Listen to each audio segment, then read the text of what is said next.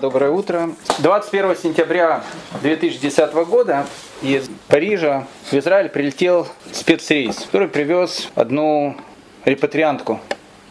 Казалось бы, что тут удивительного?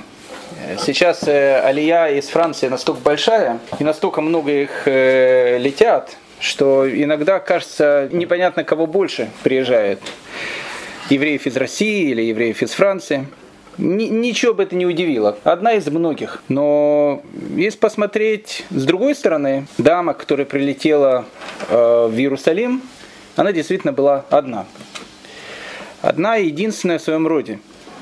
Почему одна единственная в своем роде? Потому что она была тем человеком, который дала последний свет надежды и последний свет веры народу, который раздирала страшная вражда, гражданская война, притеснение.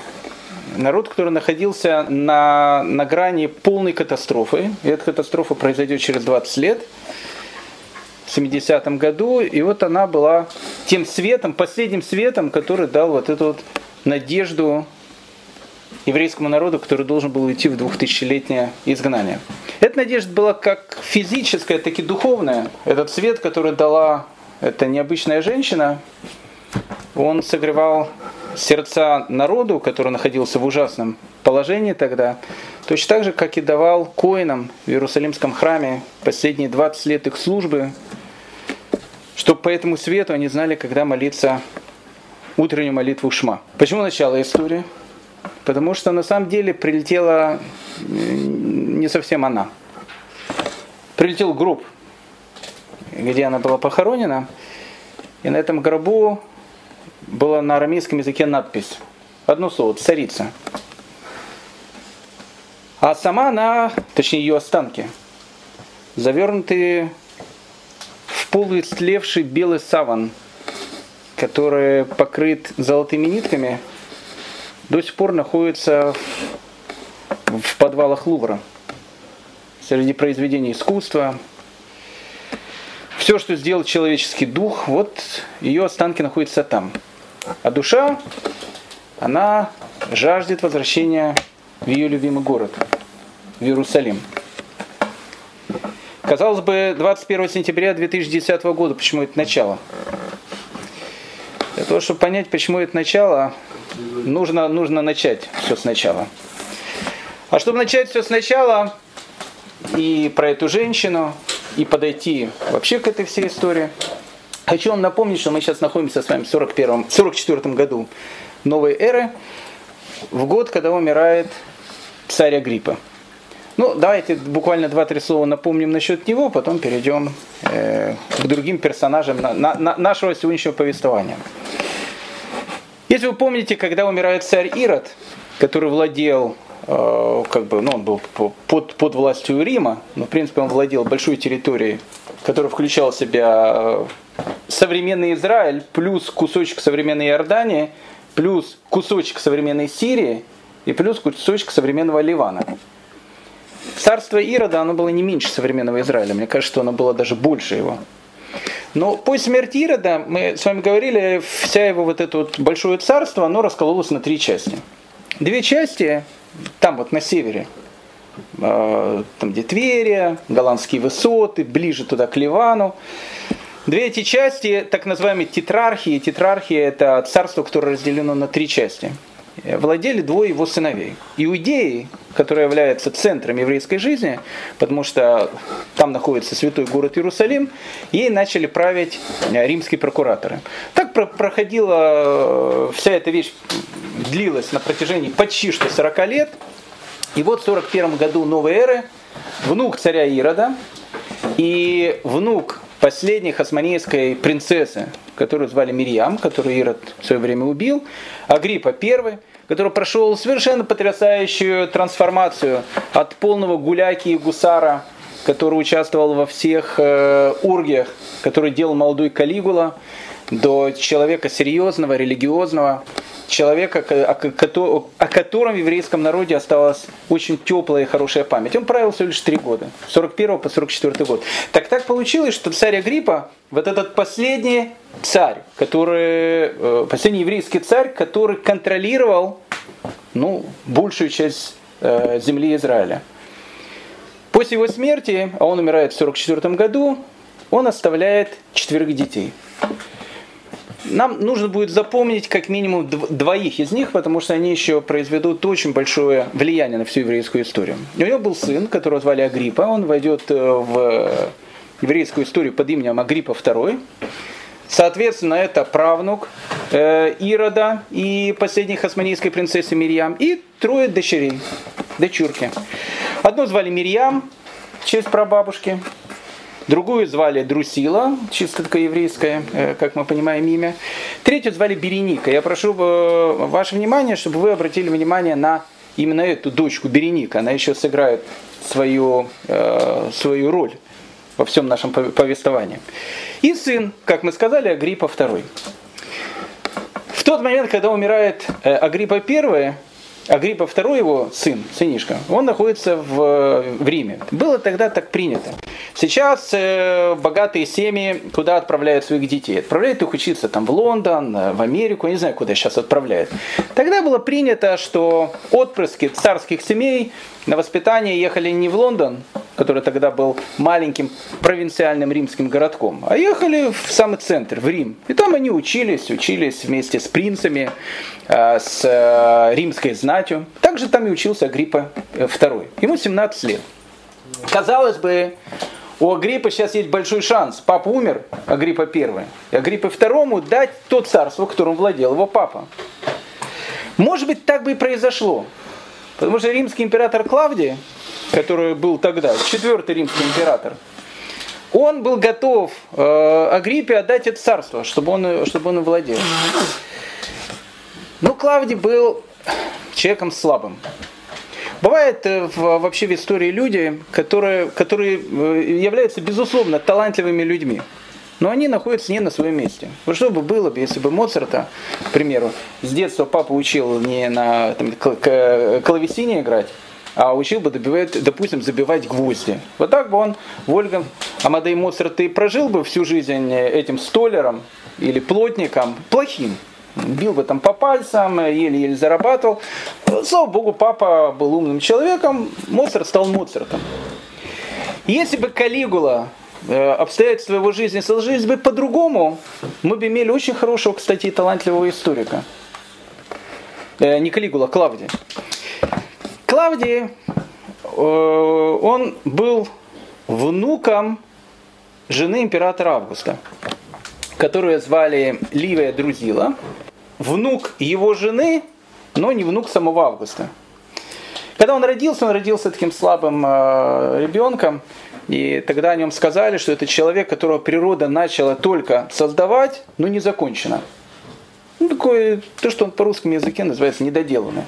Хотя, в принципе, недоделанным он был в плане римском. Он был слабый, ну, он такой был, такой романтичный, как бы, ну такой, то, что у нас называется шлемазл в детстве.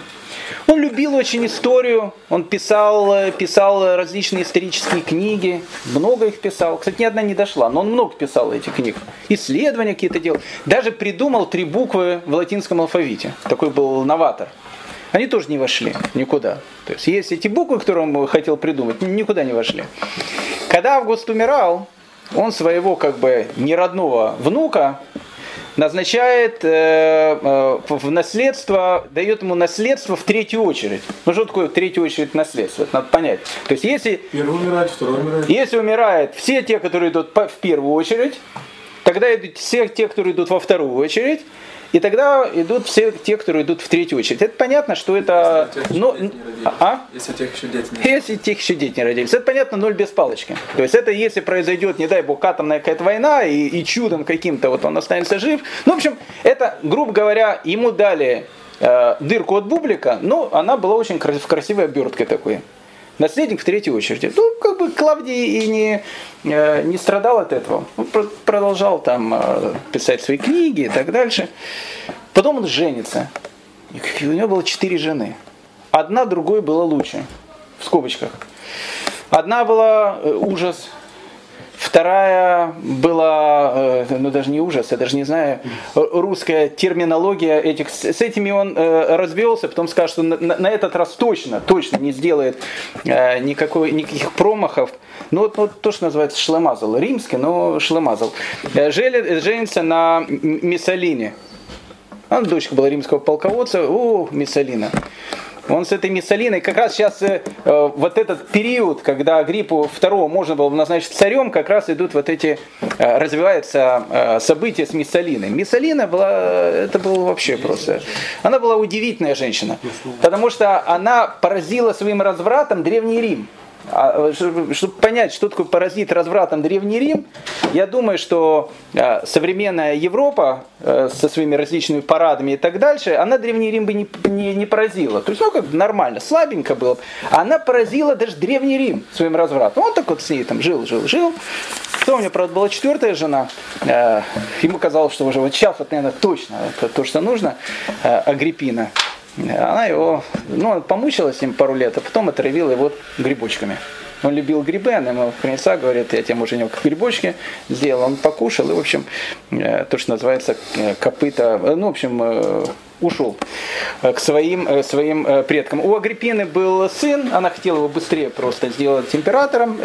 Хороший был такой император, по, по сравнению с которым Клавдий был просто ангелом с крыльями, херувимом таким. Сын назвали Нерон. Но мы о нем будем говорить чуть позже. Поэтому Поэтому так получилось, что э, Клавдий, он, он человек такой, кстати, хорошо относился к евреям. Но есть, можно сказать, что римский император хорошо, не хорошо. В общем, как бы не было никаких притеснений. То есть он был такой человек ведомый. И когда э, Агриппа I умирает, и молодой Агриппа II, то, казалось бы, Агриппа II вот, вот тот человек, которого можно, значит, сделать сразу э, царем Иудеи. Он, он готов. Написано в наших источниках, что он был готов его сделать. Но пришли сенаторы, и они говорят, слушайте, 17-летний парень, плюс папа его, Гриппа I, если вы помните, в последний год своего царствования начал строить стену вокруг Иерусалима там дополнительную. Не успел ее достроить. Иосиф Флавий пишет, если успел бы достроить, спустя 20 лет Иерусалим невозможно было бы взять штурмом. Он ее не успел достроить, потому что, в общем, там настучали, то, что называется, и, в общем, как бы стена не была достроена. Третья. А, а потом достроили ее, в общем, в попыхах и, в общем, проломали сразу. Ну, Клавдия говорит, а что с Агриппой первым делать?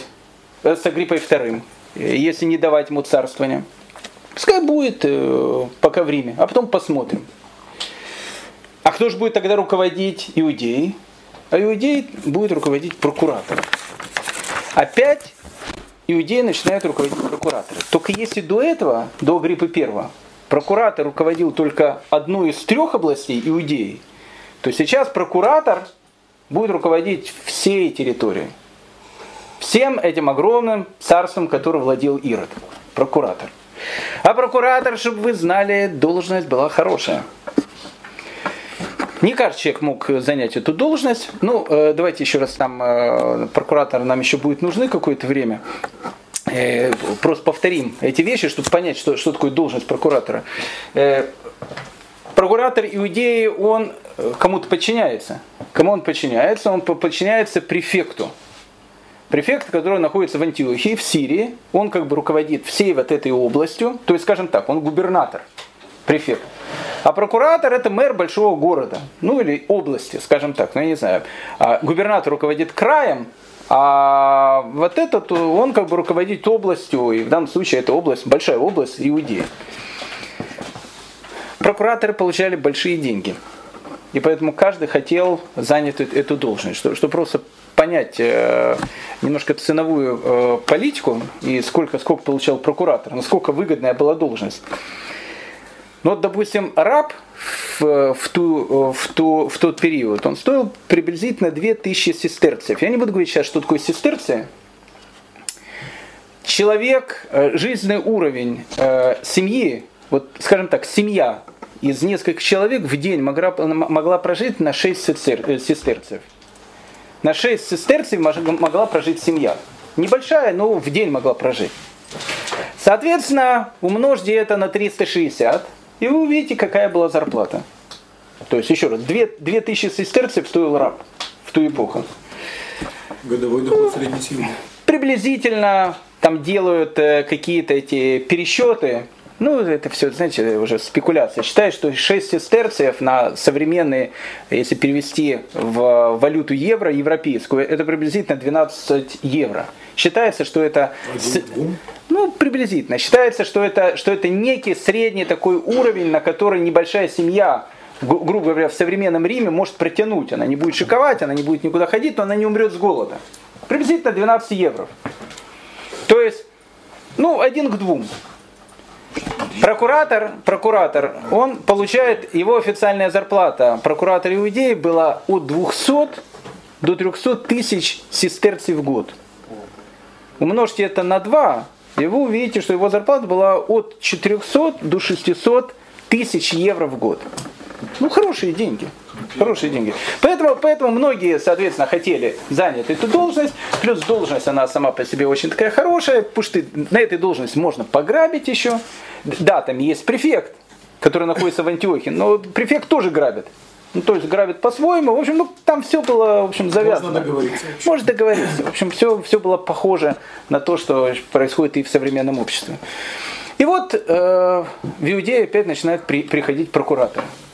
Агрипп находится в, в Риме, Агрипп II, а в Иудее приезжает прокуратор. Ну, мы все помним, что столица прокураторов это город-герой Кесария. Он находится в этом городе, совершенно римский город, который находится в земле Израиля, настолько римский, что сами римляне говорят, что он более римский, чем многие римские города. Город тоже, который построил Ирод. Прокуратор приезжает в Иерусалим иногда, изредка. В основном он туда приезжает во время больших праздников не для того, чтобы поучаствовать в празднике, а для того, чтобы поучаствовать в том, чтобы не э, возник никаких бунтов в тот момент, когда в Иерусалим стекается десятки тысяч, э, десятки, сотни тысяч мужчин-паломников. А там находится небольшой римский гарнизон. Поэтому три раза в году прокуратор хотел он этого или не хотел, из Кесарии приезжал в Иерусалим, там он присутствовал и, в общем, смотрел, чтобы были э, какие-то порядки. Первый прокуратор, который, который ставит Клавдий, он не первый прокуратор, уже и Понтий Пилат, и другая компашка уже была, но она была до Гриппы первого. А теперь прокуратор, который владеет всей этой областью. Прокуратор, которого зовут Кус Пифат, он э, приезжает в Иудею в 44, э, э, в, в 44 году, два года был прокуратором, плохим прокуратором, как, ну, как плохим, обычным прокуратором, грабил, по-хамски относился ко всем. Через два года обычно э, его э, сняли. Прокуратор больше двух-трех лет, как правило, не держался. Поэтому ему надо было два-три года чем побольше награбить, потом обычно его снимали с этой должности. Э, его звали Куспи Фат. А, Куспи, Куспи Фат. А как называлась должность, которая там на долгий срок, что предпочитали это? Прокуратор. Ну, прокуратор. Был префект. Префект это как бы он руководил всей этой огромной областью. Прокуратор, он как бы руководил провинцией. В данном случае это провинция, которая называлась Иудея. Так вот, после Куспифада э, в 46 году приходит другой прокуратор, который был всего лишь два года. Тоже прошу э, вас обратить на него внимание, потому что он тоже в дальнейшем нашем повествовании будет довольно важной такой персоной. Человек, который звали Тиверий Александр. Э, мы это будем встречать еще много раз во всей еврейской истории. Есть правило.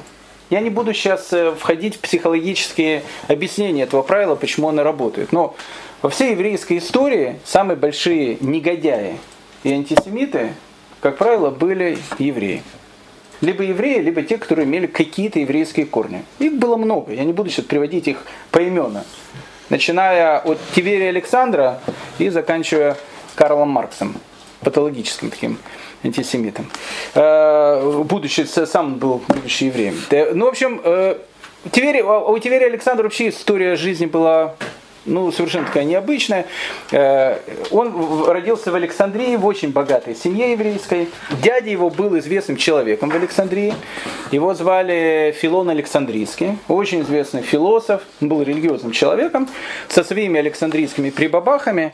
Но человек был, безусловно, очень-очень такой необычный, Филон Александрийский.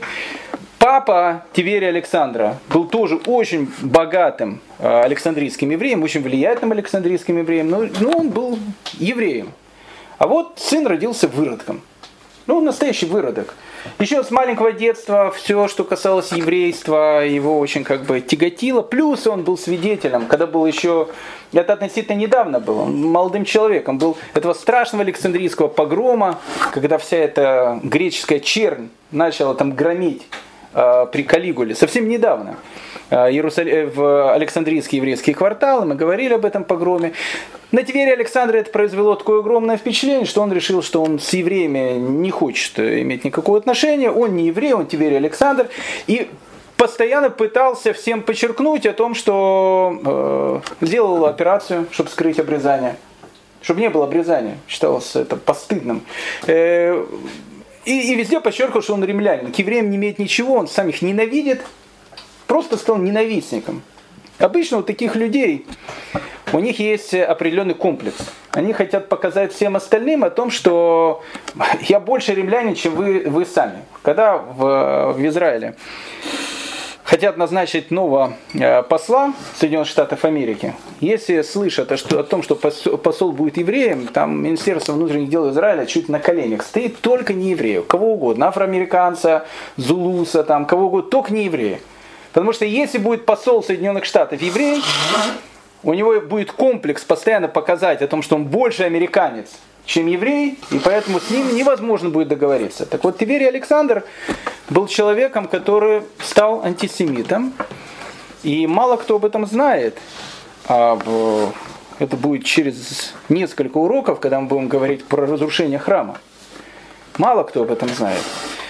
Он был тем человеком, который поставил точку в разрушении Иерусалимского храма. Конечно, там был Тит бандит. Конечно, он, он руководил. Он руководил осадой Иерусалима.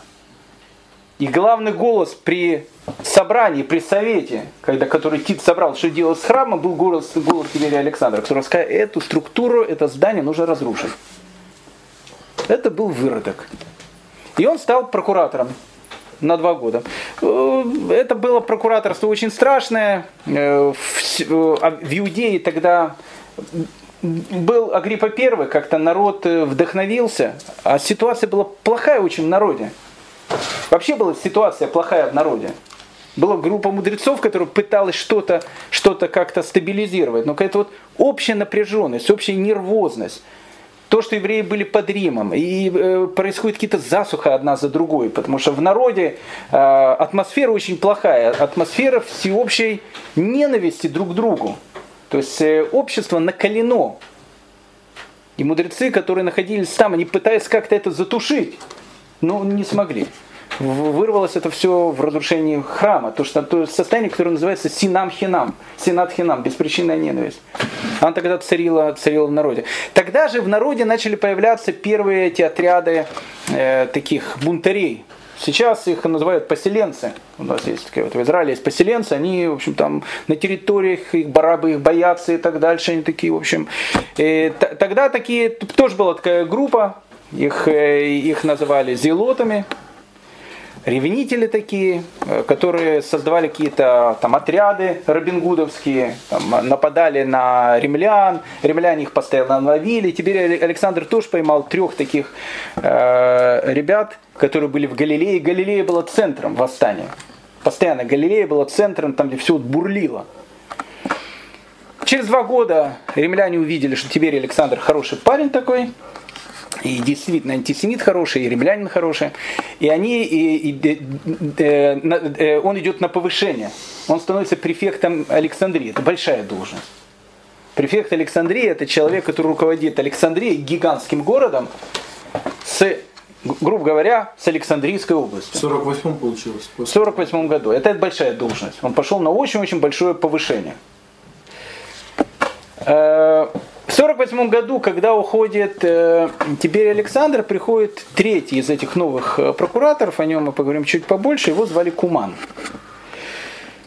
Куман э, был всего лишь 4 года, но за эти 4 года так на бедолесил там, так там, э, столько там сделал всего. что с его уходом, конечно, до восстания остается все меньше и меньше времени, и было понятно, что оно может вспыхнуть в любую секунду. Поэтому, когда я говорил в начале урока про эту женщину, о которой мы поговорим чуть попозже, она и вправду была последним этим лучом надежды, который мог, как бы, может, это все дело успокоить. Он пришел в 48 году и сразу делает э, некое решение. Ну, скажем так, стратегически, может, решение это было правильно. Стратегически. С точки зрения еврейской, это решение было ужасным. Какое, какое решение, какое нововведение он решил сделать? Дело в том, что Иерусалимский храм, э, о котором мы будем, когда будем говорить о иудейской восстании, поговорим э, более подробно о Иерусалимском храме, это была очень большая такая структура, которая находилась на храмовой горе.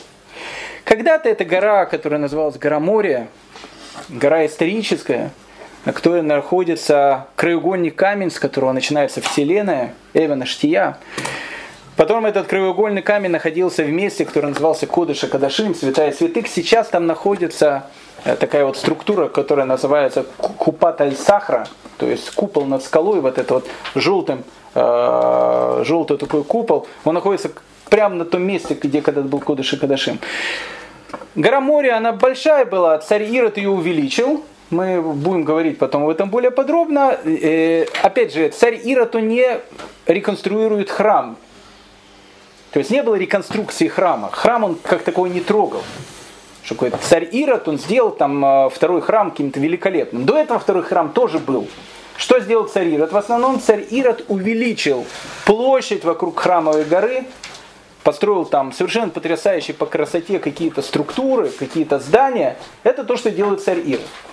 Так вот, а, сам храм и храмовый комплекс, он имел, он имел определенное место, куда мог войти только еврей. И не то, и опять же, не, не каждый еврей. Еврей, который находился в состоянии ритуальной чистоты. Дальше было место, до которого мог дойти любой еврей, израильтянин. Потом был кусочек, на котором мог войти левит. А дальше в самый, в самый центр, в самую такую вот вещь, куда, э, которая считалась самыми святыми вещами, которые находятся в мире, мог заходить только коин. Мог заходить только Э, левиты, которые были коинского э, происхождения. Так вот, э, вот эта вся большая структура, вот этот двор большой храмовый, там было огромное количество разных зданий, колоннад. И вот во время праздников туда приходило огромное-огромное количество людей. Десятки, не десятки, сотни тысяч человек. Но сейчас в Иерусалиме сколько живет? Ну, 500 тысяч человек ну 600 тысяч, может даже меньше, около 600 тысяч вместе с арабами, я думаю, в Большом Иерусалиме. Тогда в Иерусалиме жил намного меньше.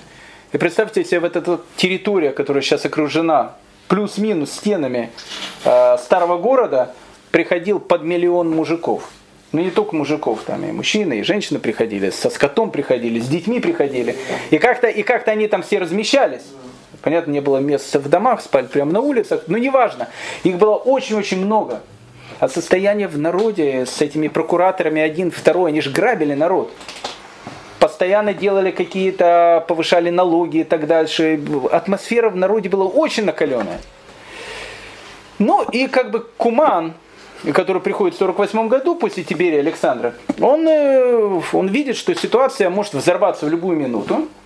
И он видит, что самые три опасных э, дня в году это праздник Песах, Шавот и Сукот, когда нужно сделать так, чтобы ничего не взорвалось. Что он решил сделать? Он решил в колоннаду, которая находится в храме, опять же, туда мог заходить не еврей, поставить римских солдат. Чтобы римские солдаты, до этого римские солдаты э, наблюдали откуда? Была так называемая башня Антония – мы будем с ней говорить, она сыграет очень большую роль э, в, в, в, крепость Антония, крепость Антония, крепость Антония. Она сыграет очень большую роль в, во время войны с Римом. Ее построил в свое время Ирод. Она находилась прямо-прямо примыкала к северной стене э, Иерусалимского храма. И, и эта структура, эта крепость, она была даже чуть выше, чем храмовая гора. То есть что получалось? Что люди, которые находились там, они могли просто вот э, контролировать, то есть храмовая гора была под ними. У них были луки, там находился гарнизон, они смотрели все, что там происходит. Если что, они хоп, с этой крепости Антония сразу же прыгают на храмовую гору. И, в общем, если есть беспорядки, они как-то пытаются утихомирить. Так у Кумана у него была идея поставить солдат еще в эту колоннаду. До этого, до этого таких вещей не было, поэтому когда в Песах 48 года э, пришли паломники в Иерусалимский храм, а, опять же, настроение в народе очень-очень такое напряженное, все может взорваться в любую минуту. И тут римские солдаты стоят. Ну ладно, стоят римские солдаты. А, а, а, а кто был римский гарнизон, который находился там? В римском гарнизоне не было римлян. Он был римский, но он был не римский, этнический. Как правило, туда брали сирийцев – Ассирийцы, они были разные по этническому происхождению, они были греками, они были сирийцами, которые там жили. Но всех их объединяла одну вещь. Сирийцы были страшными антисемитами. Не хочется ни на кого показывать пальцами, но ну, похоже на такую Польшу, довоенную, да и современную где-то сейчас. Но вот, такая вот, бывают такие вот страны, в которых ну, очень большой антисемитизм. Вот Сирия была такой, такой страной. И обычно римляне, легион свой, который был, они набирали именно из сирийцев. Он был римский, но этнические сирийцы. Ну, такие антисемиты, ненавидели евреев и так дальше. И вот Песах 40, 48 года заходит в Иерусалимский храм, смотрит в колоннаде стоят римские солдаты, и так напряженность у всех. Вдруг один римский солдат, когда идет эта огромная толпа, снимает себя штаны, но у него не было штанов, как штаны. Это нововведение варваров было. У них были такие туники. Поднимает себя эту тунику, юбочку, которую там э, носил легионер. Показывает всем свою пятую точку, руками показывают какой-то очень э, написано некрасивый знак, так пишет Иосиф Флавий, не знаю, что это знак был, сейчас бы, наверное, предположил бы, не знаю, что было тогда, и, и, и показывает всем пятую точку, и делает еще какой-то звук такой. А тут вошли в Иерусалимский храм люди, и речь происходит в Иерусалимском храме.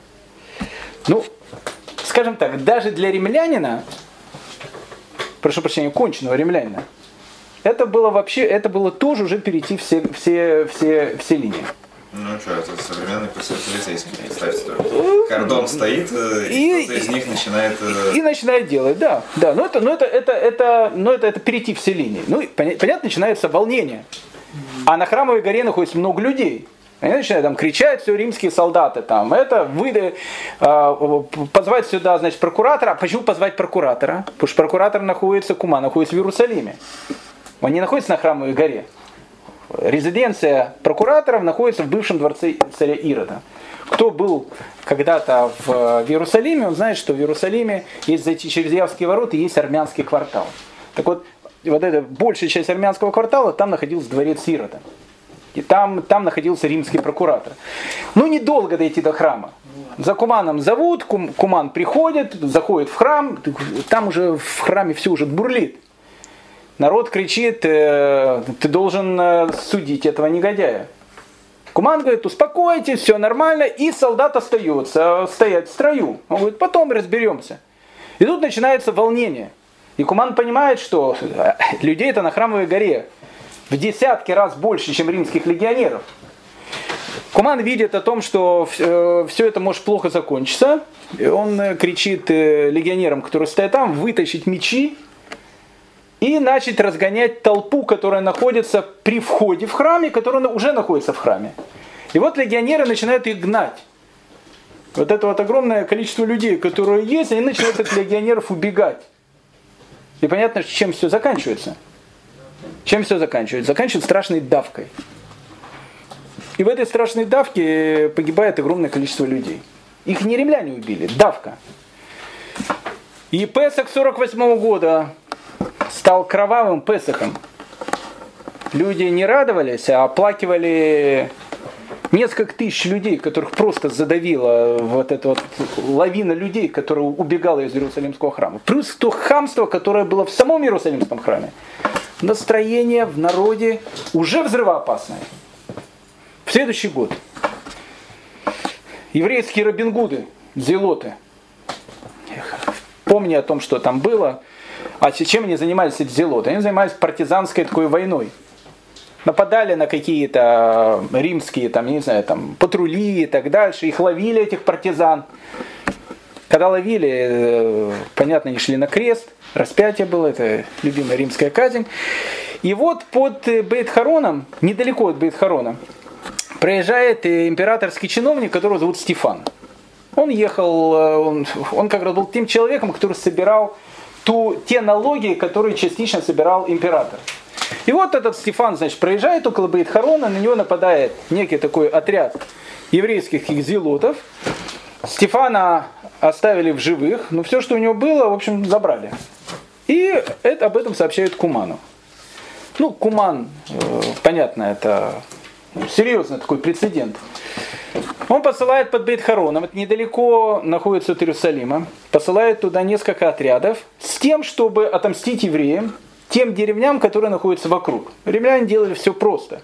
Если на какой-то территории что-то произошло, все деревни, которые находятся вокруг, там начинался, в общем, твориться страшные вещи.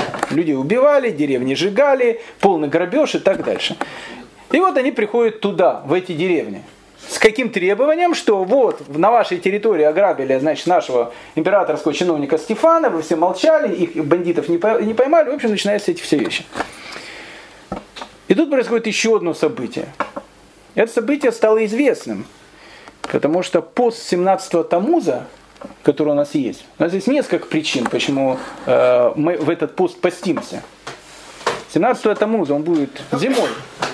И мы будем говорить о всех э, э, э, этих причинах. Но одна из причин поста 17 Тамуза была связана именно с этим, с этим прецедентом. Был такой, был такой римский солдат, которого звали Апустумус, ну, римский легионер, который вошел в один из этих деревень, которая там была, которые начали грабить. Они вошли, он вошел в синагогу, этот Апустумус, и увидел, что в ворона Кодыше, в ковчеге лежат э, торы. Он вытащил одну тору, разорвал ее, начал над ней надругаться. Солдат, которые находились рядом, хихикали, и потом ее сжег. Это было еще одним переходом красной линии. Вот этот Апустумус, все это происходит 17-го Тамуза, мы постимся в этот день. И одно из бедствий, которое было, когда Пустумус взял и издевался над Торой. Но тут уже делегация пошла напрямую в Кесарию, Куману, со словами о том, что, уважаемый Куман, смотри, парень, это, это, это уже все. Ну, как бы об этом сейчас стало известно всем, что твои солдаты издеваются над Торой. В римской культуре такого нету. То есть может быть антисемитом, может быть все что угодно, но римлянин, он как бы, скажем так, к чужой религии относится всегда с уважением. Не то, что с уважением, ему может наплевать, он никому с уважением не относится, но он, но он знает о том, что была какая-то вещь, которая называлась толерантность. В Риме была толерантность. И тут вообще уже все. Вот эти сирийцы, которые антисемиты, которые там были там, начинают творить вот эти всякие эти безобразия. Ну, э, Куман ничего не остается. Э, собирают такой военный суд, и, в общем, парня повесили, этого Апустумуса. Это считал самая-самая такая э, ну, самая такая гадкая казнь. Обычно легионер хотел погибнуть, э, чтобы его мечом убили. Легионеров на кресты не, не распинали, разбойников только, а легионеры мечом, а его повесили, то есть такая, чтобы было неповадно другим. Но настроение в народе, оно уже кипит и бурлит все. И тут 52 год. 52 год, опять праздник. Не знаю, какой праздник. Либо Песах, либо Шивот, либо Сукот, не знаю что. Евреи идут в Иерусалимский храм. Идут из Галилеи. А чтобы вы поняли, Галилея, Галилею и Иерусалим отделяет территория, которая сейчас называется Сом Самария. Тогда она называлась территорией Шамрона. Там жил народ, который назвали Шамраним. Они и сейчас есть Шамраним. Мы про них говорили. Сейчас они евреев очень любят. Их очень мало и так дальше. А тогда Шамраним, они просто, просто это как были Лявдаль католики и, и, и, и гугеноты времен Варфоломеевской ночи. Лявдаль, я не хочу сравнивать. Но, но, но Шамраним ненавидели евреев. Хотя у них, опять же, какие-то были вещи, они себя считали настоящими евреями, евреев считали не настоящими евреями, евреи, соответственно, шамраним не считали евреями, ну, в общем, неважно. Постоянно шел этот конфликт. Поэтому каждый раз, когда вот эта вот группа паломников из Галилеи шла в Иерусалим, она всегда проходила через Шамраним. Шамраним как бы сидели, молчали. То есть называется пели в две дырочки. Прошу прощения. Почему? Потому что, ну, все-таки это была римская провинция, и никто не хотел никаких балаганов. А тут балаганы в стране начинаются вообще. И вот идет эта вот группа, значит, товарищей, они проходят мимо какого-то самаритянского городка, проходят мимо него или через него. И самаритяне напали на группу паломников. Там были мужчины, даже было немножко женщин, детей, все, напали. Часть поубивали, часть пограбили. И, ну, в общем, это скандал. Ну, об этом стало известно в Иерусалиме. Как раз это же праздник. Прокуратор находится в Иерусалиме. Сразу идут в дворец Ирода бывший, на территории современного армянского квартала, Куману, говорят, слушай, парень, ну смотри, тут, ну это, ну, смотри, смотри, смотри, что происходит, уже это, Тору порвали, в Иерусалимском храме делают такие гадости, а тут нападает на паломников. То есть они вообще безоружные люди. Ну, Куману, конечно, нужно было бы послать серьезный отряд в Самарию и наладить там порядок. Он бы, может, послал бы. Но Куман зарабатывает деньги. То, что называется, делает бабки. А тут как раз приходит э, из, э, из, Шамрона группа товарищей, которая понимает о том, что э, дело может закончиться огромным скандалом, потому что пахнет довольно сильно таким жареным, и Куману дают сразу гигантскую взятку. И Куман взял взятку, закрывает глаза, ну решил дело замять, то, что называется. Праздник прошел. Один из галилей, галилейцев, которого звали Лезер бен Динай, собирает отряд – это такие вот современные поселенцы. Собирает отряд и говорит, что мы это дело так не оставим. Они приходят этим отрядом в этот город, где были эти безобразия, ловят всех этих бандитов, которые устроили погром, устраивают на ними быстрый суд, разбивают их дома и уходят.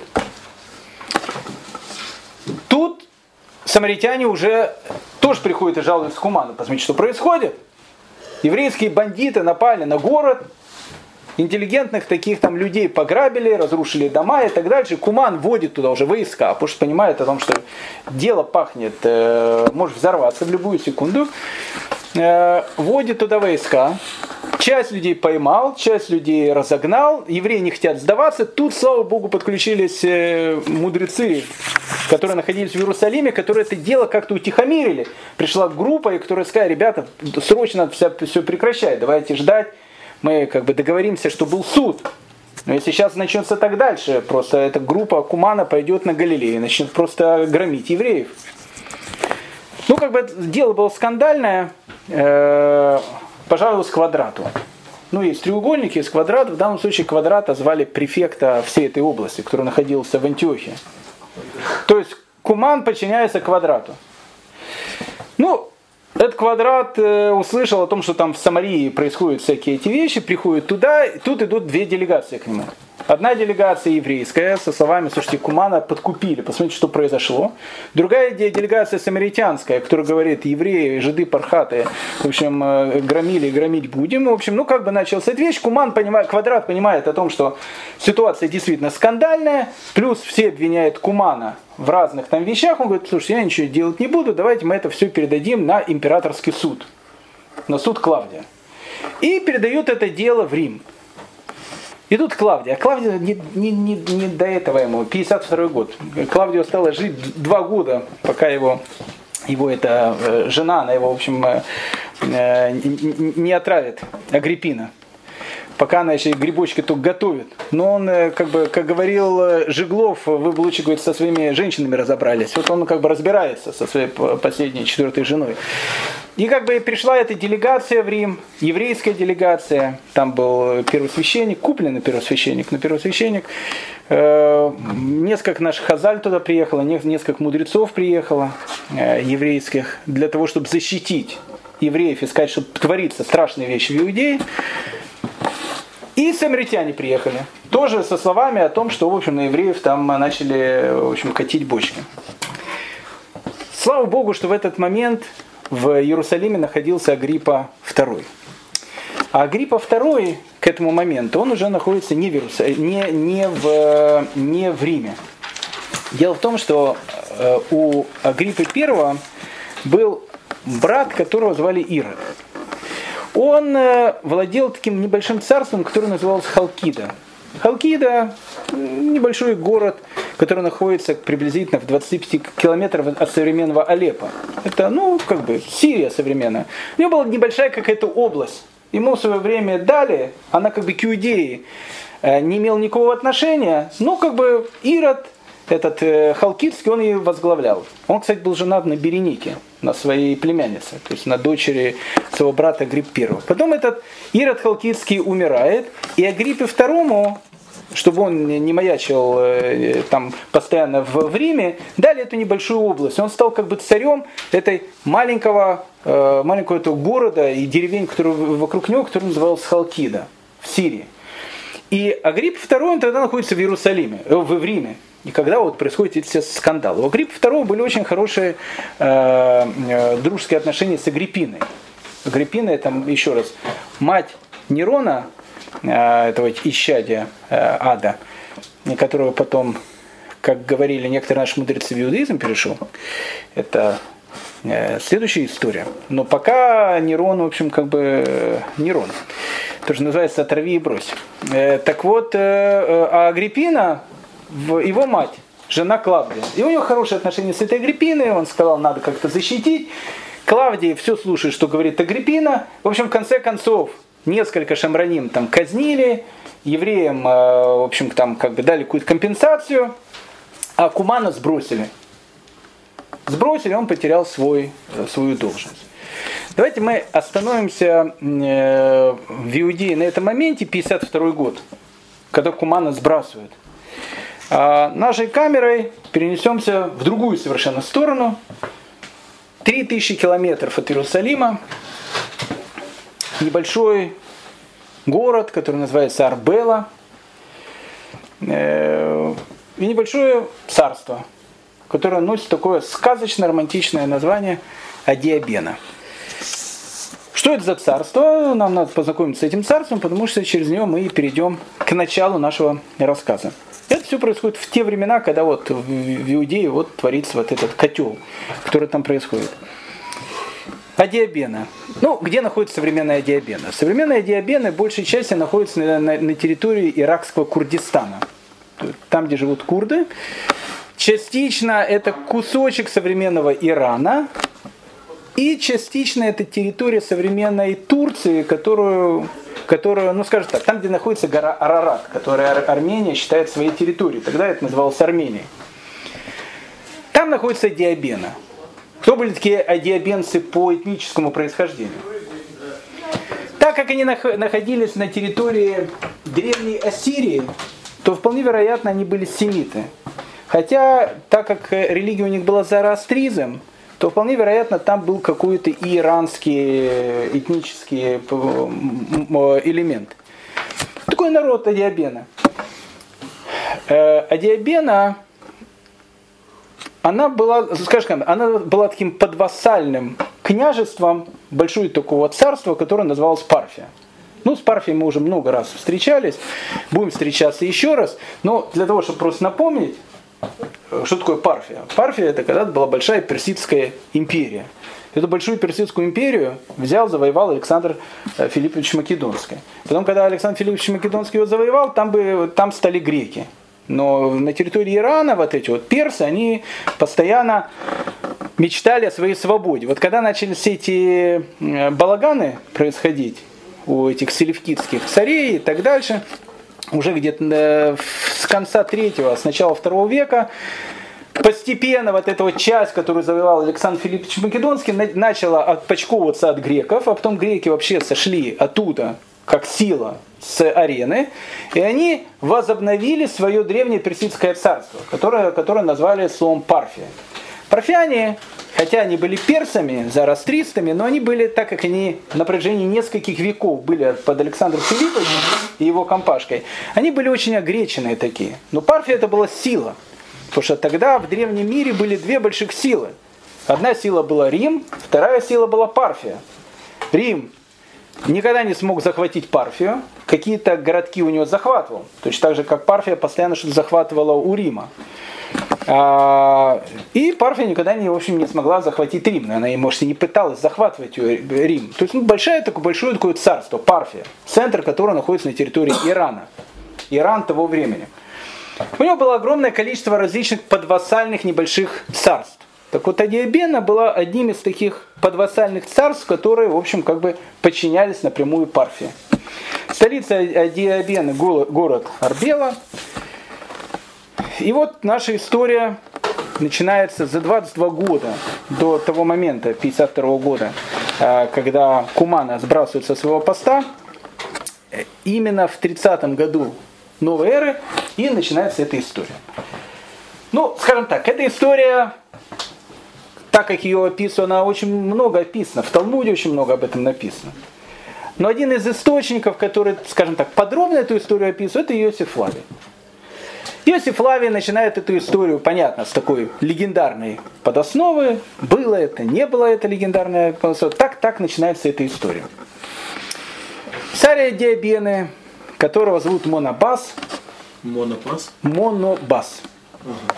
Царь Диабена, который зовут Монобас, он вошел под именем Монобас I, потому что будет его сын, который будет звать Монобас II. Он, как э, любой нормальный зарастрист, житель э, Адиабены, э, женится. Ну и, и женится, как было принято в той местности, где он жил, на своей родной сестре.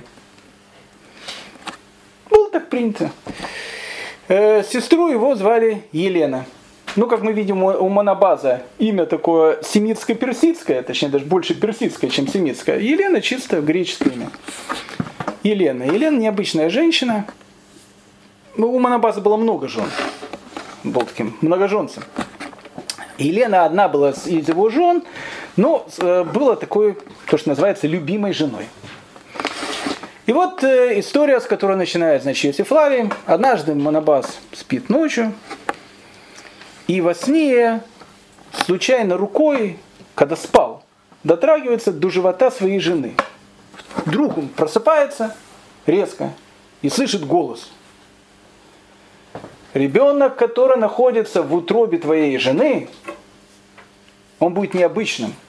Поэтому ты его должен очень беречь. Фу, Манбас, он услышал голос такой, все, не знаю, что делать, либо 03 звонить, либо как бы, голос слышал, утром просыпается Елена, его жена-сестра, и он говорит, что вот я слышал голос богов, который сказал, что ребенок, которого ты значит, будет таким необычным ребенок. Ребенком это ребенок вскоре рождается, ребенка этого зовут Изад. У Манабаза много других детей, потому что Елена не единственная его жена, у него много жен было. И э, видя о том, что Манабаз, скажем так, очень хорошо относится к этому Изаду, Э, ну, скажем так, выделяет его среди всех своих сыновей. Другие братья, они, в общем, ну, одним словом, стали плохо относиться к Изаду. Это было понятно в те времена. Это от других жен, да? От других жен. И, и Манабас понимает о том, чтобы его сын остался э, там живым и невредимым, его нужно куда-то из Арбелы, столицы Адиабены, а, отправить. Ну, он под Парфией, то есть можно отправить либо в Парфию, в Рим никто не отправляет, он отправляет тоже к другому подвассальному парфянскому княжеству, которое называется, называлось э, э, Спаси, э, Спасинхаркас, э, Спасинхарса и к, к местному царьку. И там Изад, он как бы воспитывается, живет там. Изад, находясь в этом небольшом, э, как бы, э, тоже таком царстве подвассальном, парфянском, и воспитываясь там, э, у него много знакомых. Один из знакомых, один из людей, с которым он познакомился, это человек, которого звали Хананья. Хананья был еврейский купец, Евреи вообще там жили в этой, на, на этой территории издревле. Там, кстати, жило много евреев, которые были еще потомками десяти колен, которых угнали ассирийцы, потому что это территория древней Ассирии была.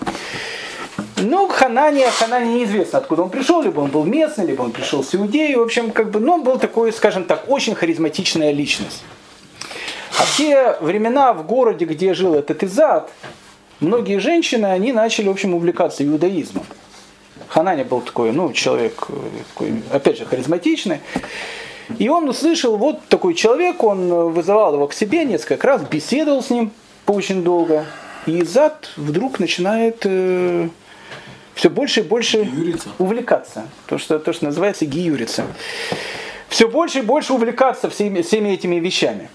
В тот момент его мама, которую звали Елена, которая живет в Арбеле со своим мужем Монобазом, она э, идет тоже тем же самым путем, только не через Хананию, через каких-то других евреев, которые проходили в Арбелу. Она тоже была женщина необычно духовной, она тоже там э, разговаривала с какими-то людьми, тоже, скажем так, не то, что начала гиюриться, а начала очень-очень этим делом интересоваться.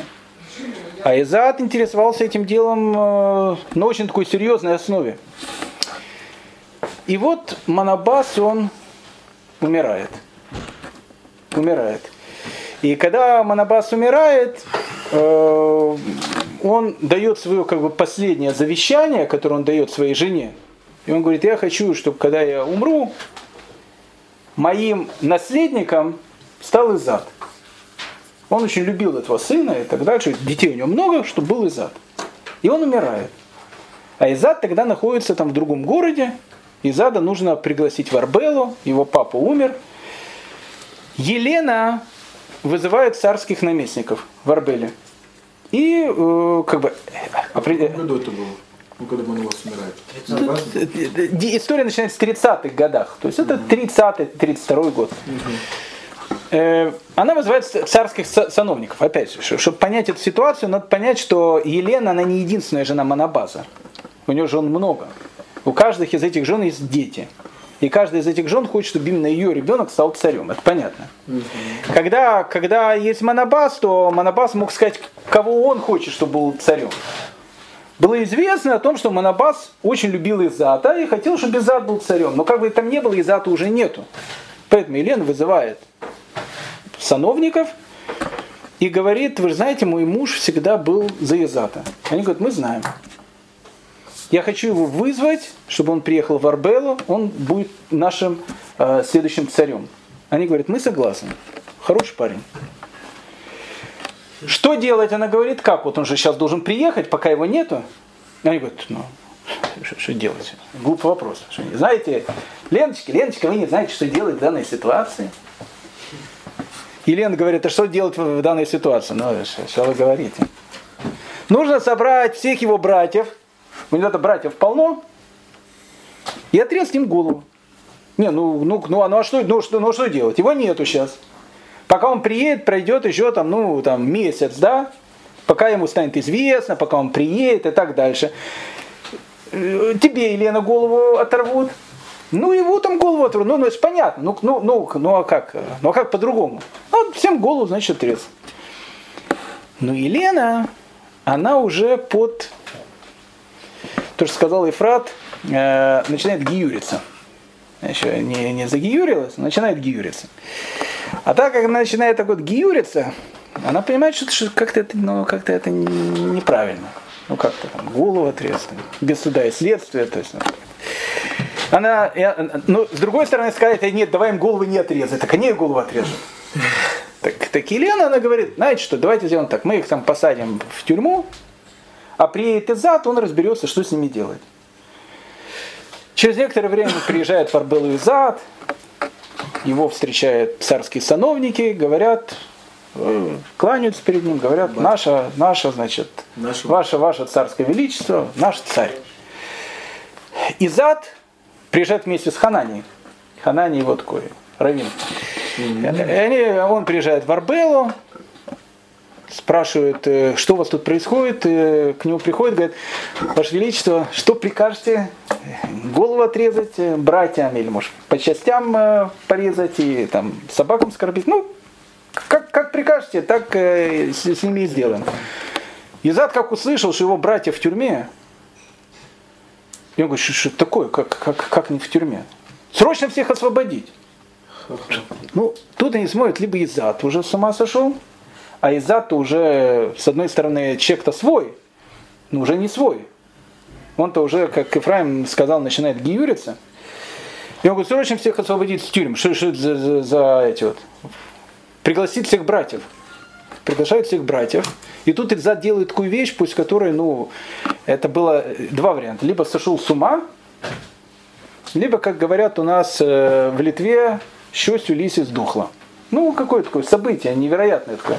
Он всех приглашает и говорит, братья мои, я царь, я знаю, что вы против меня будете там это, поэтому давайте так. Кто хочет нормально, мирно жить, пускай живет. Кто не хочет, всем дам деньги, можете поехать в Парфию, можете куда угодно. У всем, всем дарую жизнь. Только давайте жить мирно. Братья это не поняли, никто это не понял. Смотрят какой-то ненормальный царь. Ну, как бы, никого не зарезал, никого не убил, еще даже прощения попросил. И Изад становится царем Адиабены. С мамой у него очень-очень такие близкие. Да, еще самое интересное. У Изада есть старший брат, которого тоже зовут Манабас. В честь, в честь папы. Так вот, в тот месяц, когда Изад еще не приехал, Елена дает царство Манабазу, своему старшему сыну, Манабазу второму. А Манабаз второй, под влиянием мамы, тоже уже начинал гиюриться. И Манабас второй тогда сделал тоже такую вещь, которую тоже, тоже никто не понял. Потому что он-то старше, и он уже царь. И тут приезжает, значит, Изад и говорит, я царь. Он говорит, конечно, снял эту свою, значит, корону, говорит, ты царь. Ну, тоже никто ничего не понял. Короче, все эти Ну, в общем, ну, в общем, в общем, в общем, поняли. Что там папа там где-то сказал неизвестно кому-то, когда что. Либо, либо все, либо все каким-то веселящим газом как бы там э, надышались, когда им там зубы лечили, либо еще что-то. Ну, в общем, как непонятное что-то происходило, там люди не понимали эти вещи. Манабас приходит его младший брат, говорит, на тебе корону, там все эти отпускает этих. Ну, в общем, странная такая вот вещь начинает происходить в Адиабене. А Изат, он становится царем Диабены, каким-то странным таким царем. Потому что парфяне его постоянно там подзускивают, подзускивают его, давай, давай, давай, пойдем против Рима, там, там воевать начнем, там все эти. И он говорит, зачем людей убивать, там все, надо мирно жить. Ну, в общем, ну, понимает, что, что что-то, что-то у человека не, не то. То есть по фазе он как-то, ну, странный, он стал странный какой-то. А странность Изата, она еще больше продолжается. Под влиянием его мамы, они с мамой очень близко-близко, друзья были такие большие, и старший его брат, и все остальные его братья тоже начали там под влиянием мамы. Мама там влияла очень сильно, Елена. Ну, мама прям вообще харизма. Мама харизмат была полным. И вот, значит, а, и, и Изат, э, Анан у него там, значит, Ханан, этот у него там правая рука, он его, значит, там вызывает к, к себе один, один э, там раз, говорит, я, я говорит, больше не могу я должен, э, я не могу так жить, как я живу, я должен сделать обрезание. Я уже все соблюдаю, все эти вот вещи, собирая бейдин, я хочу делать гиюр, в общем, обрезание. Кирдык вообще. Ну, Ханан приходит к Елене. Елена имеет на Изата огромное-огромное влияние. Она ему, он говорит, смотри, твой сын хочет делать обрезание. Она говорит, смотри, я понимаю, но ты, ты, ты понимаешь, что это будет? То есть в Адиабене скажет, что царь государства стал евреем. Ну, как бы тут, ну, тут не поймут этих вещей. Братьев, когда он отпустил, подумали, что придурок. Там э, брата дал царство, ну, тоже ненормально что -то. Но если он сделает обрезание, это, это, это все. И она начинает, э, в общем, Изаду говорить, что, смотри, Изад, ну, говорит, в принципе, тоже говорят сейчас – он говорит, слушай, зачем тебе делать обрезание? Ну зачем? Я хочу стать евреем. Вот тут люди гиюр проходят. Хочу стать евреем. Все, вот ко мне люди приходят. Хочу стать евреем. Зачем, зачем тебе становиться евреем? Живи, как что говорят, живи по семи заповедям Ноха. Есть шоу митцводный ног, живи по этим заповедям. И так ты и так прекрасный человек, добрый. Зачем, зачем тебе становиться евреем? А если ты живешь по шоу митцводный ног, не надо никакого обрезания делать. И Хананя начинает, ну, как бы, ну, говорит ему эти вещи. Не надо тебе обрезание делать. И Елена говорит. Ну, вот видишь, Раф говорит, муж обрезание не делает. Живи по Шива, Мецудна много, и все нормально. Ну, как ты его успокоили, Изад? Ну, Изад никак успокоиться не может. Однажды приезжает из э, Иудеи э, большой какой-то мудрец, у нас есть имя его, Елезер. Ну, все уже, уже слухи идут, что Изат очень интересуется там Торой и так дальше. Он как услышал Изат, что приехал мудрец из Иерусалима, там, из Иудеи, он сразу сразу в королевский дворец, это Рав приехал, он просто так. Ну и э, когда он говорит, войдет во дворец, сразу же его ко мне, там, без всяких этих, тут же завести. И, значит, этот Элезер приходит во дворец, и, и как он за, за, застает из ада. Обычно что делает восточный царь? Ну, либо в гареме, либо кого-то голову режет, либо там, не знаю, что-то, на охоте какой-то. А тут этот Изад сидит, у него там раскрытый хумаш, и там сидит и учится. Марабилезер, там, ну, сидит, типа, идет такие, учеба такая. Он как это увидел, этот Илезер Изата, на Торы, что ты сейчас учишь? Он говорит, вот сейчас Парашат Шаву учу, такая вот непонятная тут вещь, может объяснить мне Раф там. Кто этот Раф видит, что, что человек в теме. Мама его в теме, все. И он говорит, я, я, я хочу, я говорю, чувствую, вот меня, у меня есть Раф, э, Раф этот э, Ханания, он, ну, как бы, говорит, мне не надо обрезать, но я уже чувствую, я еврей, не могу уже так жить. И он говорит, ну, если ты чувствуешь, так надо обрезаться. Он говорит, э, ну, выбери момент, когда обрезаться. Он говорит, я хочу прямо сейчас. Он говорит, он, говорит, он еще и молодым был? Как, как, как, как прямо сейчас? Говорит, вот прямо сейчас хочу. Вот, вот если, если ты считаешь, что мне надо прямо сейчас обрезаться, все, ни у кого не спрашиваю. Кем? Тут же этот Элезер вызвал какую-то, не знаю, Мойля, сам был Мойлем, я не знаю кто. Написано, вышли они в соседнюю комнату и тут же сделали ему обрезание. Ну, и он, он такой счастливый, сидит на этом троне, сейчас его обрезали без всякого наркоза, без всего приглашает, приглашает, э, приглашает э, Елену, этого, его Рава, этого Хананию, всех там приглашают. И Зад говорит, мама, я теперь стал настоящим евреем, я обрезался. И мама его обняла и поцеловала. Она сказала, я так рад за тебя, сынок. Братья, братья пришли, Манабас его, этот э, старший брат, который уже тоже такой Раф Манабас там. Раф Манабас. Все, а он не обрезался? Все, они, они, все, они уже, ну я не знаю, может после него все обрезались. Ну, в общем, как-то все. И как бы Кирдык. И это, и это уже никто, и это уже никто и, и скрывать не начал. И тут, тут у них идет, когда Адиабена вообще, и Арбела, и Адиабена, они превращаются в какое-то совершенно другое царство, которое было не похоже на, на все другие царства, которые были. В хорошем плане или в плохом? В хорошем плане. Они не, не воевали ни с кем, не убивали никого. Какие-то, в общем, не, необычное какое-то царство становится.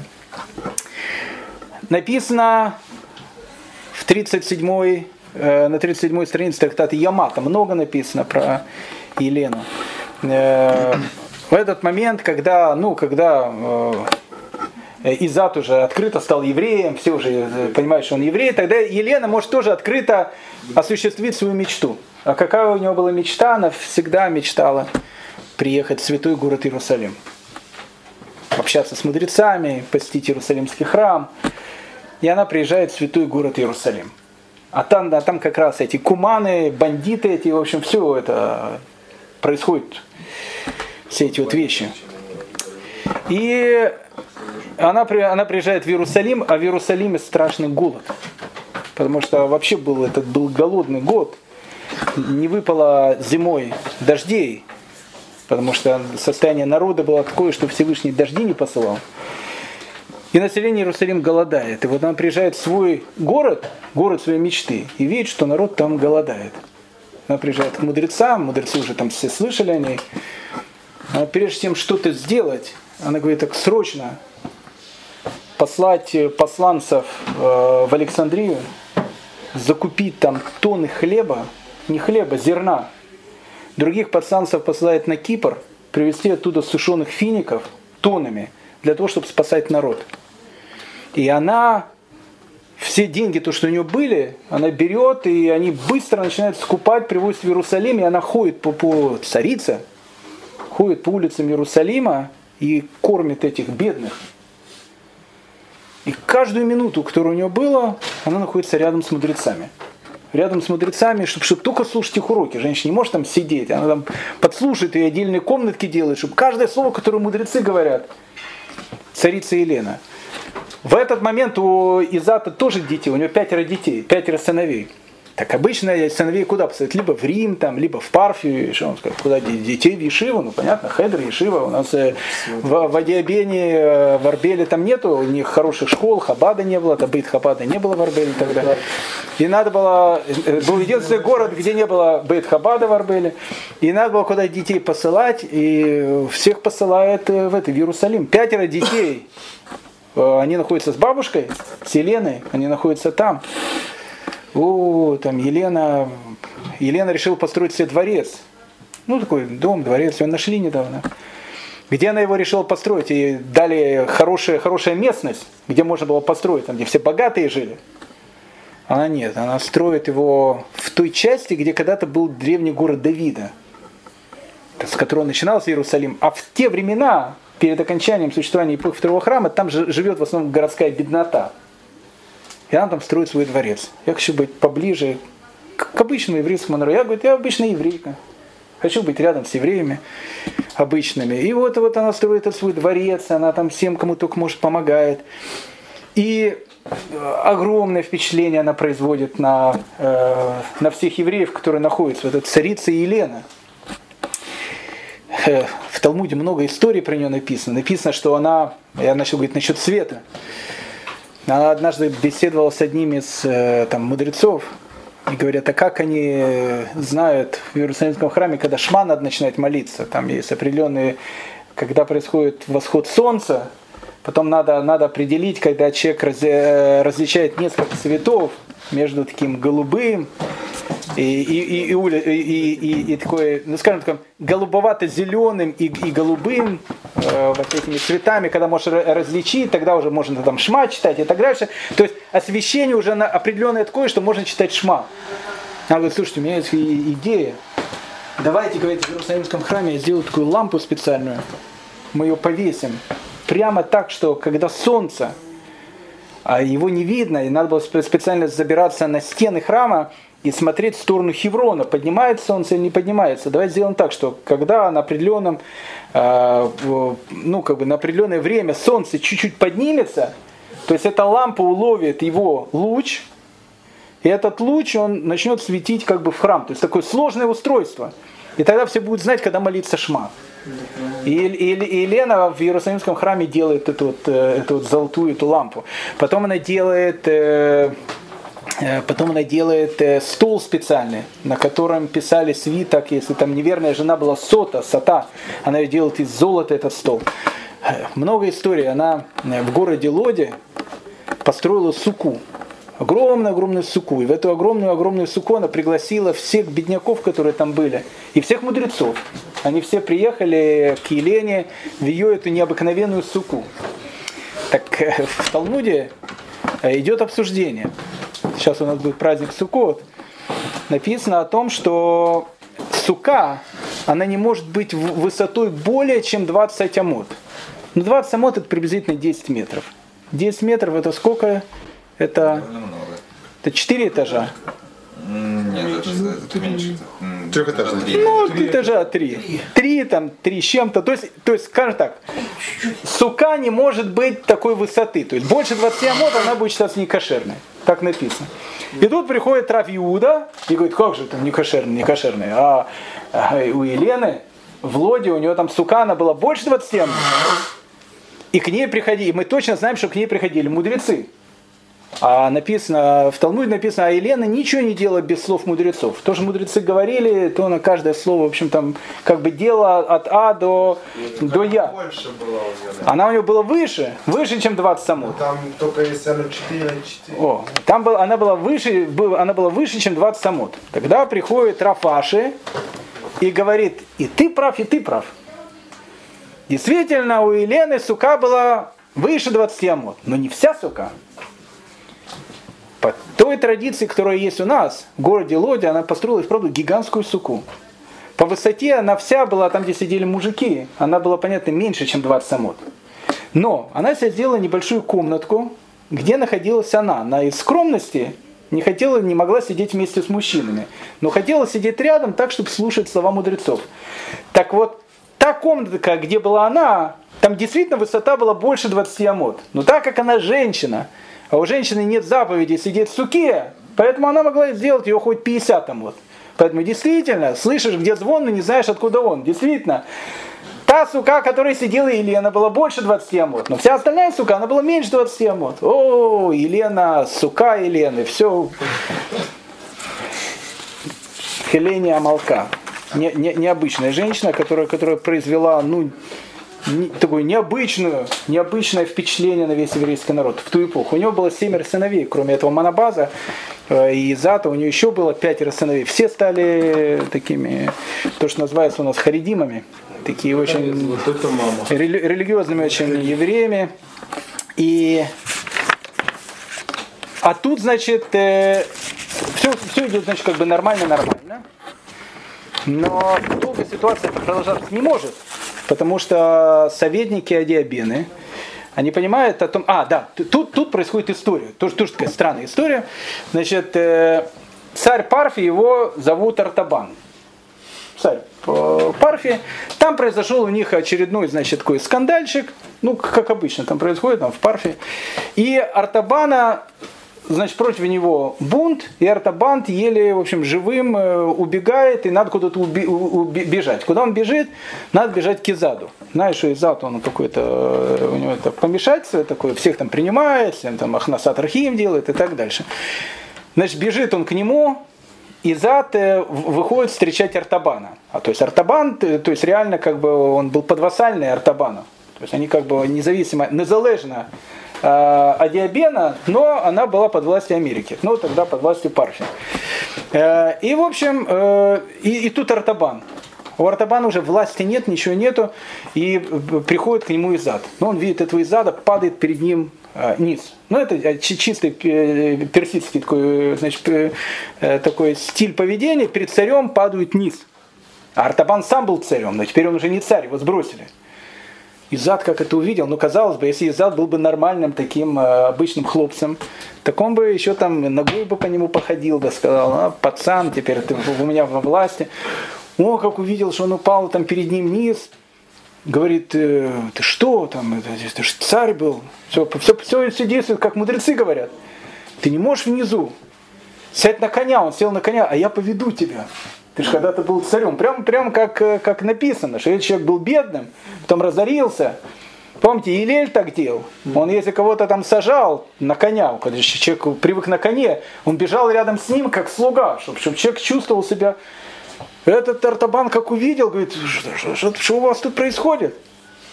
Он говорит, мы тут, у нас евреи, так, так принято у нас у евреев. Артабан там вообще просто. И он ему говорит, э, Пришел. он ему говорит, э, слушай, говорит, ты Изад там, э, дорогой, денег. я тебя прошу, меня сбросили. Ручек. Ну, ты можешь, говорит, меня по-нормальному послушать, не по-еврейски, просто по-нормальному. Надо сейчас собрать группу ребят, перерезать им головы, там, я был царем, ну, ты же понимаешь, там, ты, я царь, ты царь, ну, в общем, мы разберемся. Изад говорит, ты что, зачем, а зачем воевать? Давайте, говорит, мы это мирным путем решим. Артабан уже вообще то есть, думает, что какой-то... И, Куда я из- попал? Куда я попал? И Изад начинает, вообще, это, это, ж, это ж известные факты были. Их пишут древние историки с восхищением, что, что такое происходит. И, Демократия. и он начинает, значит, этот Изад посылать там каких-то посланцев. Давайте это все решим мирным путем, ведь он там царь, давайте это вот, чтобы только не было войны, там все. И мирным путем они договариваются так, что Артабан возвращается в Парфию. Да. Без единой войны все, Артабан был настолько так э, восхищен. И он, и он говорит, я не знаю, говорит, Изатик, дор- дорогой мой, как тебя там, Р- Рафи Изат, он говорит, назови меня просто Изя уже там. Ну, Изя говорит, я не знаю, как тебя отблагодарить, Изя. Он. Не знаю, ты столько сделал, я могу тебе дать то, что я ну, никогда никому не давал, там все, это только, только тебе. Ну, говорит, что? Он говорит, это вообще никому никогда. Он говорит, ну, так что? Ну. Ты можешь спать на золотой кровати. А в те времена на золотой кровати может спать только царь Парфия.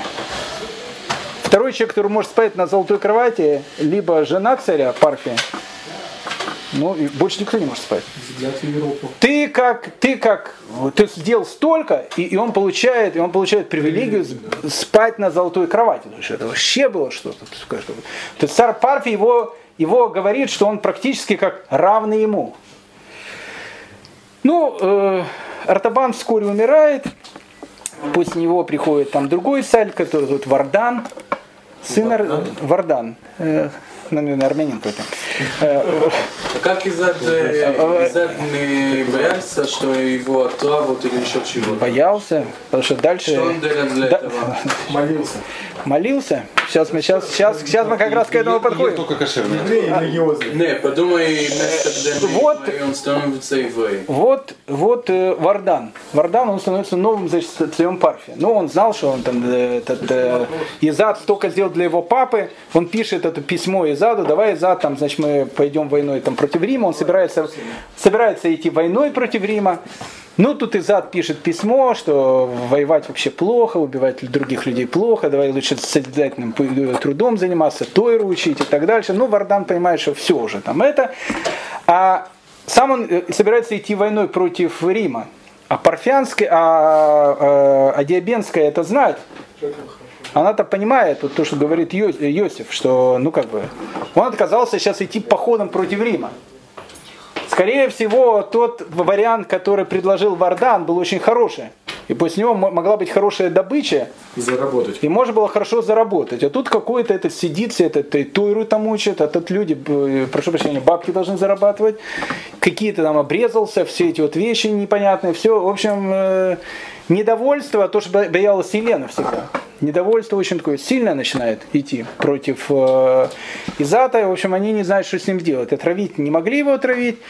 Они решили против него э, натравить какого-то арабского царя, царя, которого звали Ави. Не знаю, там, что это за арабский царь там был. Э, Ну, какие-то какие племена. В общем, они решили, э, начали вести тайные переговоры. Какие? Ты, значит, на нас напади, мы выйдем против тебя войском, и в тот момент, когда будет идти бой, мы все повернем во- войска против нашего царя, перейдем к тебе, и, в общем, мы его, в общем, там, ну, в общем, переворот государственный. Ну, эти арабы пошли на Изата, а как раз Елена, она была в Иерусалиме, к ней эти, начали доходить эти слухи о том, что там э, сына хотят сбросить. Она взяла на себя обет Назирута. Причем, причем э, она тогда находилась в Адиабене и взяла обет Назирута на 7 лет. Говорит, я на 7 лет беру обет Назирута. Приехала, приехала в Иерусалим, говорит, у меня там через, э, вот уже обед Назирута заканчивается, я взяла там в Адиабене на себя эти все вещи, это мудрецы были, ты знаешь, говорит, это говорит, не совсем правильно, ты на обед взяла, ты взяла там в Адиабене, приехала сюда, в общем, он не совсем действительный был. А она как-то услышала, говорит, и еще на 7 лет беру, ты- беру обед Назирута. Она была 14 лет, некоторые 21, говорит, а некоторые 14, Назир, Назиркой была. Не пила ни вино, ничего, в общем. Э, И тут, и тут, значит, в, в- в момент этого боя вся эта компашка, она поворачивает против него, переходит к арабам. Но Изад все равно побеждает. Не просто побеждает, он даже взял крепость Арсама, эту арабскую. Но реакция, реакция какая? Ни террора, ни репрессии. Всех там, э, нескольких человек судили, всех остальных, которые он всех, всех отпустил. Уезжайте, говорит, только отсюда, не хочу ни капли крови ничей. Но эти товарищи, эти товарищи, они... Победил. Если все перешли на его. А? Царь Давид такой. Царь Давид такой был, да. Не, не ну кто-то с ним остался, его народ любил очень. Это ж э, там какая-то знать хотел какие-то перевороты. Был еще переворот, который они пытались сделать при помощи парфян, тоже там чудом все закончилось хэппи-эндом. Как бы там ни было, 55 году, Прям блокбастер снимать. в 55 году, когда уже Кумана, Кумана в 52-м сбросили, а это 55 год.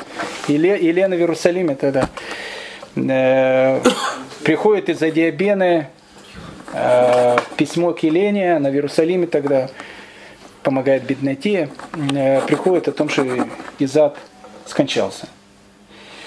И умирая, у, у него было 24 сына. 24? 24. Ну, видно, не одна жена была. Два, 24 сына было. Так казалось бы, что он должен, кому он должен дать царство? Понятно, своему сыну, старшему. Но Изад в завещании пишет другую вещь. Мой брат, Манабас II, он в свое время был уже царем. Когда, когда я только ехал, когда мой отец умер. И когда я пришел, он дал мне эту царскую корону.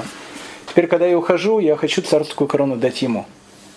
Это было благородно, необычно. Он передает царскую корону не сыну старшему, а брату. брату.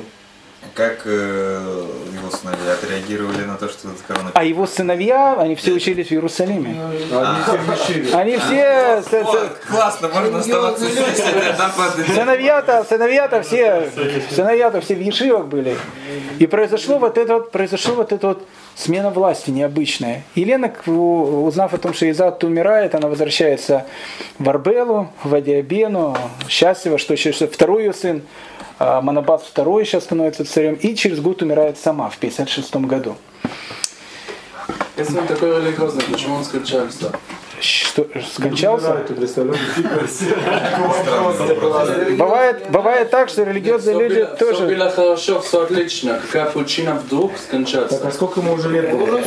Ой, ему, кстати, ему, кстати, было немного лет, ему было 55 лет. Но, но по, по тому времени, по тому времени, это, это хороший возраст. Ну, это, это большой возраст. Сейчас 55? Сейчас, сейчас 50, да, но в, в те времена 55 это был... Да, это, это был хороший возраст.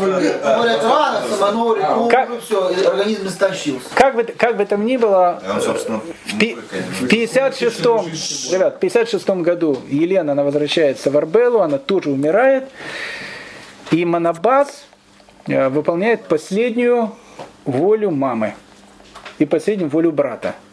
А мама, умирая, она попросила вот только одну вещь. Я прошу тебя, я хочу быть похоронена в моем любимом Иерусалиме. И у Изата была такая же просьба. 56-57 году огромная процессия, которая идет э, по 3000 километров до Иерусалима, переносят останки и Изата, и Елены в гробницу, которую построили в таком районе, который называется Шейх, Шейх Джара, сейчас в Иерусалиме. С этого, с этого места, где находится гробница, в те времена было очень хорошо видно храмовую гору. И был виден хорошо Иерусалимский храм. И Лена хотела быть похоронена там, в Иерусалиме, с видом на святой Иерусалимский храм. Ее, ее там хоронят. Кстати, история на этом не заканчивается, потому что через 13 лет начнется Иудейская война. И когда против евреев будут абсолютно все, весь мир. Единственное, кто их будет поддерживать, это будут войска непонятного, далекого царства Диабены, которое, которое скажет, что мы готовы умереть с нашими братьями э, и помочь им, и они будут воевать плечо к плечу. Манабас и все вместе с евреями будут воевать против Рима. Три тысячи километров они находятся. Живи себе там спокойно царица Елена умирает. Но история, она как бы, сейчас мы заканчиваем, она продолжается. Ее похоронили в большой этой усыпальнице, там, кстати, и Зад был похоронен, потом там еще несколько человек было похоронено. В общей сложности там похоронили пять членов царской королевской семьи, которые умирали, может, потом их там э, захоранивали. Очень был какой красивый мавзолей. Причем они сделали так его, что говорили, так говорили в средние века еще, что, что там был какой-то механизм, туда невозможно было попасть. И этот механизм как-то так работал, что раз в год какая-то механика была, камень отворялся, можно было войти в эту значит, пещеру, где они были похоронены. В 1963 году, 1863 году, Луи де Соси, известный французский археолог, Луи де Соси, у него э, умирает его первая жена, э, и он отправляется в путешествие, отправляется в путешествие по Востоку, проводит одни из первых археологических э, раскопок в Иерусалиме. Нашел это в этой Шейх Джара, там где сейчас находится американское консульство, нашел эту вот э, необычную пещеру. Вошел туда, смотрит, ну как пещера, пещера, ни саркофагов, ничего нету. Они смотрят, ничего нету. И вдруг один из, значит, его работников, арабов, они когда начинают там это вот, он говорит, смотрите, один, э, одна, значит, один камень в полу, он как-то так странно, ну, как бы странно, как покачивается немножко. И этот Луи де Суси, он говорит, что о, надо его попробовать скрыть. Невозможно было его... Это вот они целую группу товарищей. Ну, как бы это... Камень казался, что это, ну, как бы камень, каменная порода, там не может ничего быть. Как он, правда, шатается за 2000 лет немножко. Они взяли целую группу этих работников, и они поддели этот камень, и прямо под этим камнем лестница вниз. И они спускаются по этой лестнице вниз и попадают в усыпальницу. Там, там находится пять гробов. И Луи де Суси, он начинает говорить, что он нашел гробницу, не тронутую, не ограбленную, в которой находится царская семья. Он не знает еще, чья это семья. И тут разговоры об этом, они доходят до еврейской общины Иерусалима. О том, что француз оскверняет еврейские могилы. Начинается там скандал большой, все, это Луи де Суси, он там подкупил местного там пашу иерусалимского за большие взятки. Французское консульство его как-то прикрывает, евреи начинают писать петит, петиции, чтобы прекратить срочно раскопки, подключают к этому Мозеса Монтифиори, известного человека, и барона Ротшильда, одного из Ротшильдов. Они начинают вступаться, они пишут турецкому султану письмо, и Мозес Монтифиори, и барон Ротшильд пишут письмо о том, что оскверняет какие-то наши там царские могилы, все, и не было известно, что там, потому что он раскрыл гробницу, и, и сказал, что, в, в, что он нашел в одной из гробниц, там написано на арамейском слово царица. Он ее раскрыл и увидел там останки женщины, которые были покрыты в саван, который был вышит золотыми нитками. Он об этом говорил всем. Там, э, газеты писали, все. он раскрывает, оскверняет могилы.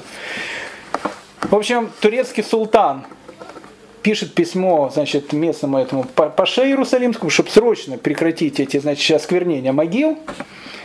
Но Луи де Суси, он уже подкупил пашу и говорит, что и, и тут вступило, значит, это французское консульство. Мы хотим две эти, два эти саркофага забрать во Францию. И пока пришел письмо из Стамбула о том, чтобы прекратить раскопки, два саркофага уже положили на корабль, и они приехали в Париж. И в Париже их тут же определили в Лувр. А в Лувр они какое-то небольшое время там стояли, но потом как бы большое, несколько гробов таких, и их в запаснике. И вот они в запасниках лежат 150 лет. Ну, практически, практически ровно. 1863-2016. 150 э, три года. Они, они, они, они находятся сейчас там.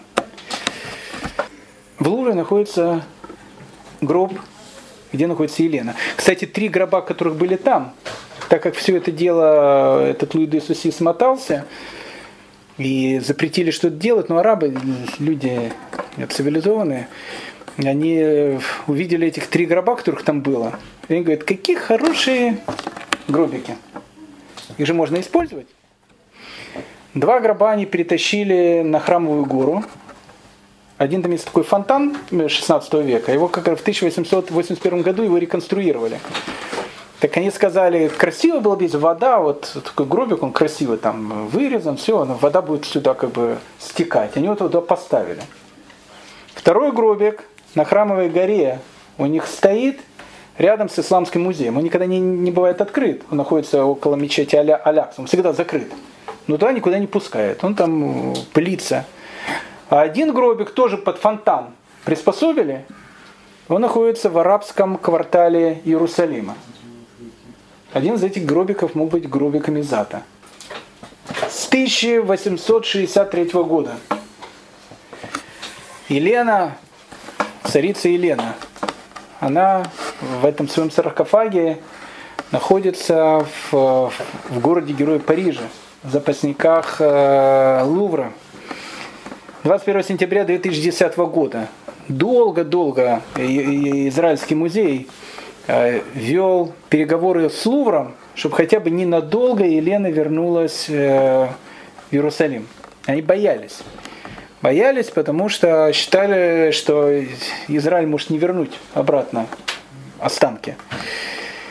И они отправили один гроб, саркофаг Елены, который прибыл туда 21 сентября 2010 года, с большими-большими юридическими такими вещами о том, что он в, в Израильском музее в Иерусалиме может быть ровно 4 месяца. После этого Израиль обязуется возвратить его во Францию. Перед тем, как отправить саркофаг, были приглашены двое раввинов парижской общины для того, чтобы увидеть, что саркофаг, который отправляется в Израиль, пуст. Останки не отправили, их оставили в запасниках. И гроб царицы Елены, он возвращается в Иерусалим. А почему я сказал, что это было начало истории? Потому что это было начало. Потому что царица Елена, которая, останки которой до сих пор лежат в подвалах Лувра, она ждет того момента, когда последний еврей Франции приедет в землю Израиля, и когда наконец-то ее останки вернутся в тот город, о котором она мечтала, в котором она хотела быть похоронена, это уже будет продолжение истории. Вот такая вот э, необычная история про царицу Елену, про ее детей. Продолжение истории э, будет, потому что мы с Садиабеной еще не прощаемся. Мы еще Монобаза II встретим во время э, войны против Рима. Большое спасибо.